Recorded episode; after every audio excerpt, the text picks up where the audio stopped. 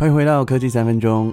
今年因为地球暖化、圣婴现象的关系，导致气温非常的高，在炎炎夏日，这也会让我们的手机更容易发烫。那根据外媒的报道，在酷热的天气底下，会造成电池寿命的缩短，严重甚至会导致手机里面的主机板受到损害。所以在炎热的天气当中呢，使用手机注意要避免将手机置于太阳底下太久，还有呢，尽量不要长时间在这种炎热高温的天气下让手机进行高耗能的活动哦，像是游戏啊或是录影。那如果手机过热的话呢，也要移至阴凉处，并采取关机的动作，再去做使用。以上小知识分享给大家。Google AI 聊天机器人 Bard 繁体中文版在七月十二号正式上线，只需要拥有 Google 账号就可以做使用。那我们 Bard 的优点之前在节目上面也有讨论过嘛，就是在大量文字上面跟程式码数据，它也不断的做了优化跟训练，能够用各种提示啊，或是问题交流去生成一些类似人类语言上面的文字。那我最近呢是比较常把它用来看报表跟生成文案的部分哦，就是可以上传一张图片，让它去帮你写产品的内容。那说完了 AI 的应用，这时候就要提到 AI 也有一个人工智慧概念股的行情，台股连续四个交易日走高，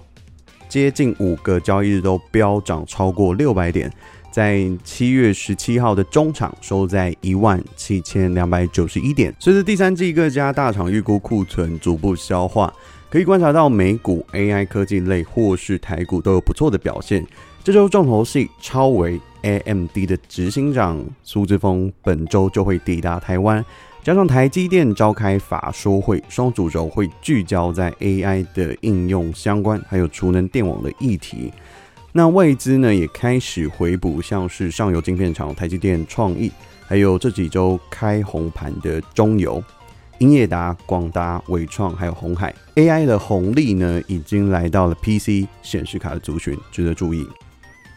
其中我们要来看到的是纬创资通，它在五月中的时候股价就已经开始起跑。这家公司成立的时间是在两千年的时候，当时宏基集团正在面临产业的变迁。把工厂移往中国，加上当时出现营运亏损的情况，所以就把集团的业务进行分割，一分为三。那宏基主要还是维持在品牌厂的部分，主要生产就是 Acer 的主机还有笔电的业务。第二个就是 BenQ，它是以零组件还有一些小家电作为品牌。第三个就是伟创啊，它是以代工跨国接单的形式。生产笔电还有桌机，那后来随着苹果 iPhone 在全球崛起，也受惠到了一些在台湾的品牌代工厂。这些苹果代工受惠股，像是高阶旗舰款的 iPhone，大多是鸿海旗下的富士康独家拿下。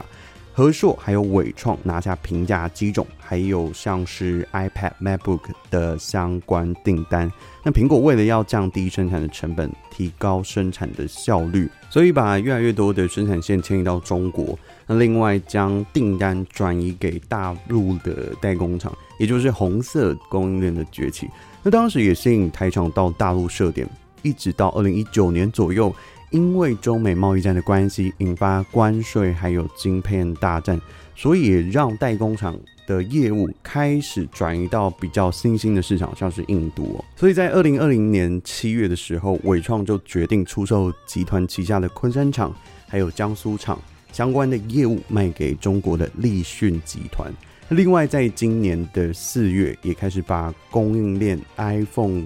旗下这个业务。液晶显示模组 LCM 的泰州厂关厂，那预估在今年八月的时候会把印度 iPhone 的组装厂以六亿美元转卖给印度的塔塔集团。这个工厂有着一万名的员工，正在组装 iPhone 十四的型号。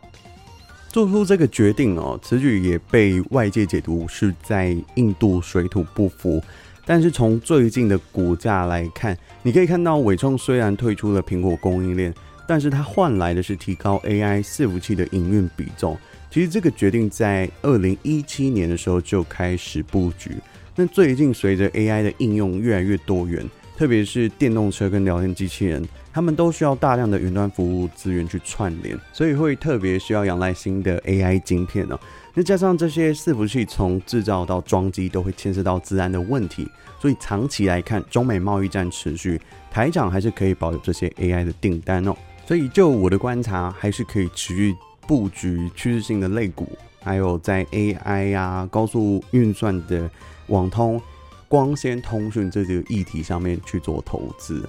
好了，以上就是今天的节目内容，希望你会喜欢。我是文凯，我们下次再见，拜拜。